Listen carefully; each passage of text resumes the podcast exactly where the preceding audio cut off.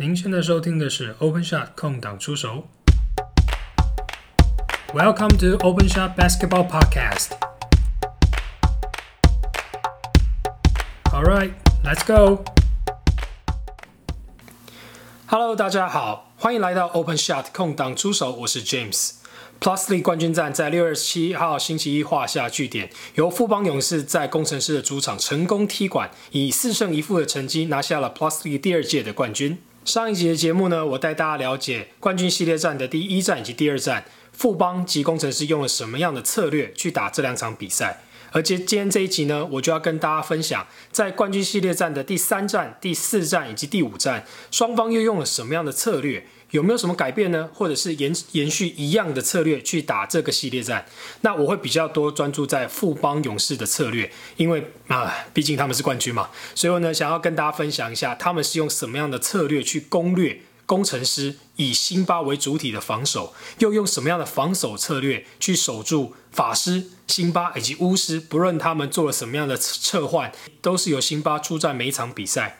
啊，但是法师跟巫师呢，各出赛一个出赛了三场，一个出赛了两场。那其实富邦对他们的防守效果都蛮好的，尤其是对法师。最后一战，呃，法师呢缴出了十八投三中的成绩哦。那其实，在之前有提过，可能中线是一个非常非常好的防守者。那其实这个这件事情也不断的延续下去。所以现在我们的主轴就要谈谈富邦，他是用什么样的进攻模式去攻击辛巴，用什么样的组合，用什么样的技战术。来让辛巴疲于奔命，或者是让工程师完全没有办法防守。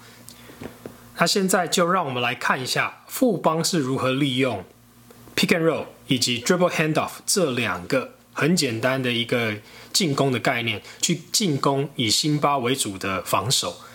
那我们可以看到，其实，在比赛中，在任何的 pick and roll 啦，或者是在 dribble handoff 啦。呃，辛巴防守的那个中锋，基本上辛巴都是退他非常非常远的，因为辛巴要待在禁区里面保护整个篮下。这时候富邦就用这个中锋，通常是祥军以及曾文鼎，以这两个中锋呢去找寻他们的外围的前锋，跟 Singletary、跟志杰，或者是跟中线去做手递手的交球，或者是球给他们之后冲过去帮他们挡。那只要挡到人了，只要成功的 hand off 了。基本上他们就可以获得一个非常非常大的空档，因为辛巴不会往前站出来。如果他真的往前站出来，那其实他们的后卫只要用一个轻松的 inside out crossover，他就可以直接进攻篮筐得分。所以辛巴没有办法允许这件事情发生，他就继续待在禁区，让富邦勇士的前锋做了很多中距离的进攻。那我们就可以看到了，Singletary 这一次 final。的 MVP，他不断的利用这样子进攻模式，不断利用中距离去惩罚辛巴不出来这件事情哦。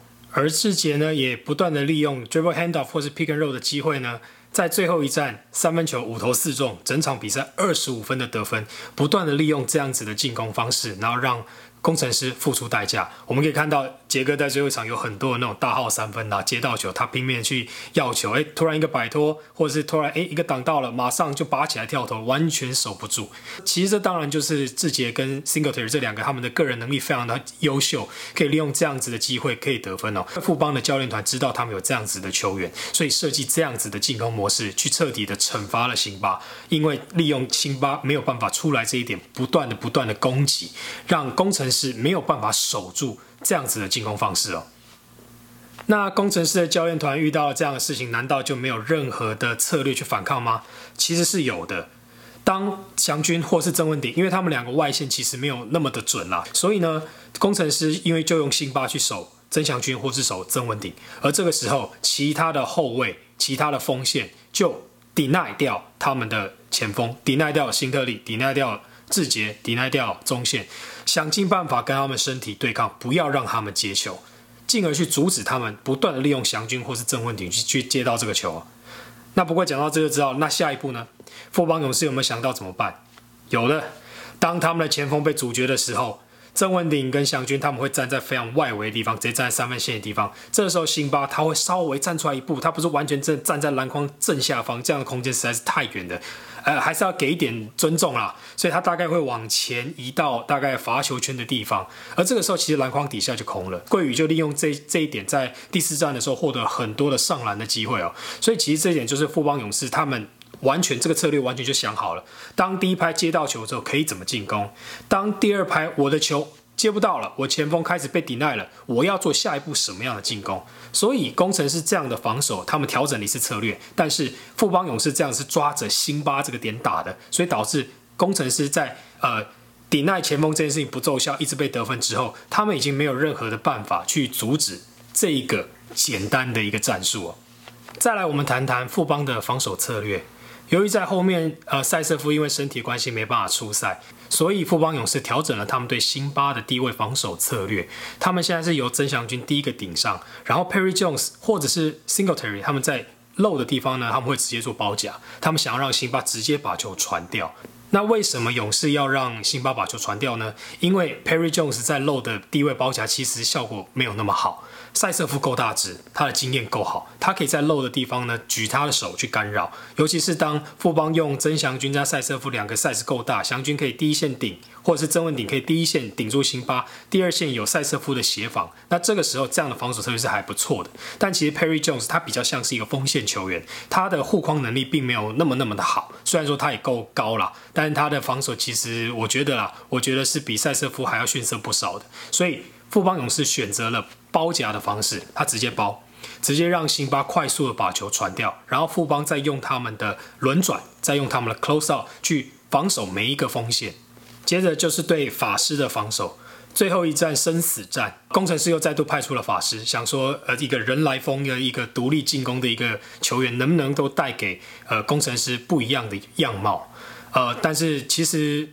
富邦勇士对法师已经非常非常熟悉了，尤其是前面一轮。我们国王队其实也有示范如何防守法师哦，这个我们在呃第一集有跟大家大家分享，就是有呃凯呃凯杰以及 Steve 两个人不断的去给。法师身体上的接触，让他接球就非常非常困难。那富邦勇士在这个系列战不断的利用张宗宪去给法师一些身体上的对抗。那其实中线做的非常非常好，他不不单单仅能够跟法师对抗而已，他可以守住法师的低位，让他做一些比较难的跳投。他在外围进攻的时候，他又可以踩住他的切切入路线哦，然后不断的迫使他做一些 step back 高难度的跳投。这时候中线又可以去封阻到。法师的每一次出手，所以其实中线在这一轮的贡献是非常非常巨大的。因为只要碰到法师，我觉得啊，法师可能看到中线也觉得很烦吧。因为中线真的是一个可以把他完全 shut down、完全守住的一个非常好的防守者。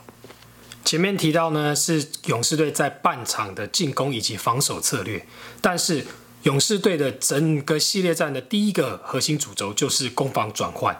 他们呢，在只要在辛巴一进攻，或者是工程师任何一个人一出手，他们的中锋一定往前跑。他们想要用快攻，尽量的创造五打四的机会，创造这个优势，创造辛巴慢慢回防的优势，用快攻得分，去让工程师的每一波防守都陷入困难。那其实这一点，勇士真的做得非常好。他们不光光是篮板下来的快攻，还包含制造失误之后的快攻，都可以取得很多很多的分数。尤其是在第五战。呃，第五站前面其实勇士一开始都是被压着打的，但是勇士后来在第二节的时候，不管是志杰找到外线手感，或者是防守加压，导致很多波的快攻得分。那这些分数呢，就是其实勇士可以不管是在落后的时候把分数追进，或者是在战况焦灼的时候突然一波流把比赛带走，一个很重要的关键哦。在系列战的第四战，其实双方在上半场打得非常非常的焦灼，但在第三节。富邦勇士一波流开始了，把比赛就此定掉。那第三节，其实我个人觉得最重要的一个把比赛定掉的方式啊，是来自于张宗宪的两次超节。第一次是超节朱云豪的球，快攻上篮；第二次是跟曾文鼎包夹了对方，然后张宗宪超到球，又是一个快攻上篮。那其实这件事情就是失误后的得分，尤其是防守下来超到对方球直接得分。那我觉得是在。这种短兵相接的比赛中啊，非常重要的一个呃转捩点，它可以让富邦从本来只是领先一些，突然间一波就把整个比赛的气势带走了。那其实这件事情也是富邦在整个系列战进攻方式，当他们的呃开始落后了，或者是当他们比赛开始焦灼了，他们总是有办法利用这种防守之后的反击去取得得分哦，去利用这样的方式让工程师觉得说，哎，我前面一波花了好累的功夫才得到了两分，结果富邦马上用一个。很快速的方式得到两分，或者是哎，我前面好不容易晕过半场了，结果球掉了，马上被对方得分。其实我觉得这件事情在双方的心理上也会造成蛮大的影响，对工程师的球员会觉得说，我要得分好辛苦。那看着富邦勇士得分这么轻松，会产生一种追分的无力感。我觉得这件事情也是整个系列战富邦勇士不断带给工程师的一个压力，而这个压力也成功的让富邦勇士最后赢得比赛的胜利。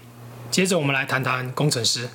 工程师最有效的进攻方式其实是他们的后卫群与辛巴的 pick and roll。其实这点勇士队一直找不到很好的防守方式啊，也是工程师我觉得他们最有效率的进攻模式，但是。工程师伤了田浩，其实这一点对他们非常非常的伤，尤其是在第四战的时候，只有高国豪一个后卫哦，连林明义也没办法上场，所以导致他们这个 pick and roll 的武器啊没有办法被大量的使用。其实只有国豪一个人可以做这样的使用。那在第四战的时候，上半场国豪就得了十四分，但下半场工程师开始比较少的使用了辛巴，那这其实影响最直接的就是国豪。下半场他们让巫师上的比较多了，那国豪呢，从上半场的十四分到下半场。零分一分未得，我觉得这个这一点就非常非常的严重了。因为其实国豪是受益于辛巴最大的人，因为辛巴的他的 size 他的下滑可以给国豪创造很多很多空间。那国豪这样子犀利的一个得分手，也可以利用这样子去找到他自己的进攻节奏。那我觉得这个其实就是工程师在这个系列赛比较大的问题。当然遇到伤兵一定是其中一个很大的问题，就像富邦勇士也遇到了塞瑟夫的受伤一样。但是想到另外一个方法去解决，也是教练团一个很重要的关键。这这也是为什么在第五战的时候，工程师派出了林明义以及高国豪作为双控的先发阵容，因为他们发现，当有另外一个控球在，不管是林明义，不管是田浩，其实可以去解放高国豪的进攻哦。不管是让国豪跟辛巴跑 pick and roll，或者是让林明义、田浩跟辛巴跑 pick and roll，这样子就不会把所有的压力全部都放在国豪身上，也让国豪可以在后端比赛尾端可以有一个。体力去做得分的爆发，那其实工程师在用 pick and roll 进攻这点真的是非常的有效，尤其是像林明义、像田浩，其实他们最擅长在辛巴挡人的时候，不断的利用，哎，第一次攻对方走 under，再走一次，再挡一次，再掩护一次，切入到禁区之后，只要他们的后卫可以碰触到禁区，他们就把球往空中一丢，哎，这时候不管球进不进都没关系，因为辛巴已经在篮筐底下了，那进了很好，没进了，辛巴在内直接把球补进。那其实这些事情就是工程师的后卫在攻略的一个方式。那国豪就不一样了，国豪他比较少做这种直接传球给辛巴的动作，他反而是利用自己的得分能力，不管是做抛投，不管做拉杆上篮，或者是做中距离跳投。所以其实，在 pick and roll 的进攻上，工程师的后卫跟辛巴的组合是可以带给富邦勇士很大的威胁的。工程师还可以利用辛巴在低位。可是这个低位不是在墙边哦，是在弱边的低位。他当他待在那边做一个埋伏的时候，工程师的后卫或是前锋从球场另外一边直接切入攻击篮筐。这点我们可以在第四站的上半场看到这样的策略。工程师利用了大量的转移球，然后后卫群、前锋群接到球之后，直接 rip through，直接切入。攻击进去，这个时候由于富邦的防守者全部都在辛巴身上，他们实在太怕呃工程师直接把球往空中一丢，然后辛巴直接接球直接灌篮，所以他们选择的是慢了一拍，甚至是完全不防守，所以让工程师其不断的透过这样子接球切入上篮动作，得到很多很多的分数。在第四站的上半场，他们利用这样的进攻模式获得很多的很好的得分机会。但其实我在看那场比赛的时候，我是蛮担心的，因为其实这样子的进攻模式非常的消耗体力，尤其是在第四站的时候，上半场，呃，工程师只用了八名球员。而且有一名球员吴代豪，他只上一分五十秒，所以其实他们只用了七名球员在打整个上半场。那他们当然等等于是燃烧了他们自己所有的体力，用不断的切入攻击去换取得分的机会，也因此让他们在上半场可以跟富邦勇士撑住，让比赛不会一下子被带走。但进入到下半场之后，一切都改变了。富邦勇士在半场的时候，我猜啊。我个人猜测，呃，许哥一定是跟他们球员讲说：“哎，你们怎么一直一对一被过啊？我们要这样防守没错啊，我们都练过很多 close out 啦，你就不要让被切嘛。可是他们一直被切，我们到底怎么守？我们有十种防守策略都没有用啊，一定是要一对一的守住对方，让对方切入比较困难，我们才有办法守住对方这样子积极的攻击啊。所以在第三集我们可以看到，副防守是真的非常的积极，他每个人的防守强度都上升了，不会轻易的一对一被过。”甚至中线还可以制造对方的失误，超节之后快攻得分。其实这就是我觉得勇士的调整非常非常到位的地方。他们很清楚知道自己在上半场遇到问题是什么，不管是教练团，不管是球员，都很清楚下半场要怎么打。所以在第三节把他们这个防守策略贯彻了之后。工程师完全找不到任何办法去做调整，因为他们等于他们的呃上半场的拿手的进攻的方式已经被勇士彻底破解了。那这样子等于说这场比赛就没有悬念了，工程师在第四战就没有办法赢得比赛胜利。第五站，工程师采用了林明义及高国豪双位的组合，在前面第一节的时候带给了富邦勇士防守上很大的压力。而因为富邦勇士踏到了新竹工程师的主场嘛，一开始可能还在适应篮筐吧。就我我个人觉得啦，新竹工程师的主场真的不是很好投。但是富邦勇士其实在第二节就找到了解法。志杰那样比这场比赛实在是太可怕了。他一上场就利用他的三分球帮助富邦把整个命中率拉回来，也把富邦整个气势都打回来了。在第二节利用了这样的进攻，就是刚刚不断的提到，利用辛巴防守的中锋去跟前锋做 hand off，去跟前锋做 pick and roll，因为这件事情。工程师守不住，所以前面一开始的时候，富邦只是命中率比较差而已。当他命中率回来了，比赛马上就拉回来了。当富邦的防守强度一上来了，工程师开始失误，开始投不进，富邦拿手的攻防转换又来了。所以这个时候让富邦在第二节的时候，整个把比分拉了回来。这也是在第五站一个前面很重要的一个关键哦。在第五站的下半场，其实走势一直都是差不多的。其实富邦一直都维持着差不多十分的领先，到第四节的中段也是如此，甚至在最后两分钟也是如此。但是我们可以看到国豪开始展现了他的球星价值哦。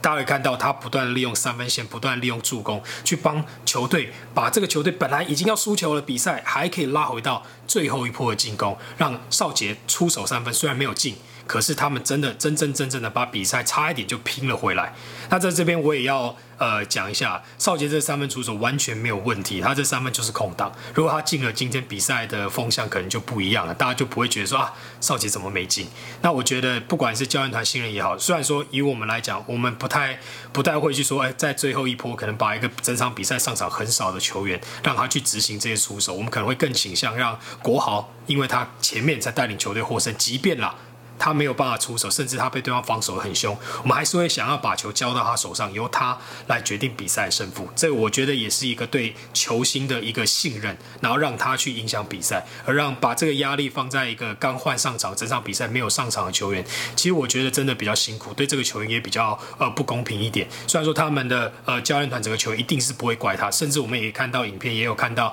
志杰有去安慰少杰说，这个球谁来投都一样，谁来投不进了就是不进。所以我觉得这件。事事情大家都会很清楚，只是工程师就是因为国豪这样子的一个能力，才让他们有这个最后一集的机会。不然在第四节比赛中段，比赛早就已经定掉了，富邦早就已经开始可以庆祝他们拿下二连霸了。所以我们还是要给呃高国豪以及工程师一个 respect，因为国豪的关系，把这场比赛差点带了回来。最后总结。富邦跟工程师的系列战，我觉得就是策略面的对决。富邦勇士用了很完整的策略，包含攻防转换，包含如何进攻辛巴，使用辛巴防守中锋去做 pick and roll 或者是 hand off，包含如何守住辛巴，在低位用了很多的包夹的方式，有漏的方式，呃，去协防，这些都是。富邦勇士对于工程师的策略，而这些策略从第一站到第五站都非常的有效。其实我们可以看到，富邦更改策略其实并不明显，他们就是一直贯彻使用同样的策略，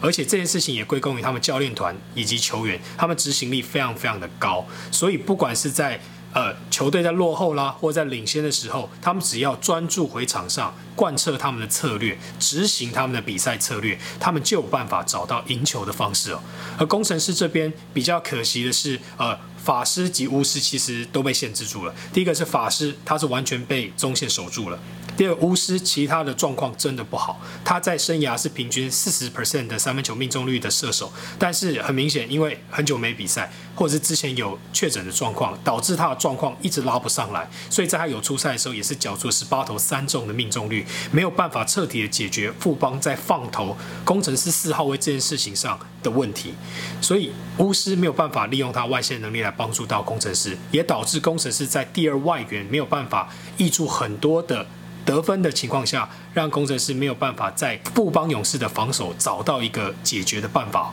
因为工程师辛巴是最主要的关键，而辛巴的防守弱点也被富邦勇士抓着打。那当呃工程师没有办法利用其他四个人的无限轮转、无限 close out 去补足辛巴防守没有办法出来的问题的时候，让富邦勇士投进很多的 corner 三分，或是让富邦勇士得到很多轻松跳投的机会，这些就是整个工程师在这个系列战被富邦抓着痛点打，而没有办法赢球一个非常重要的原因哦。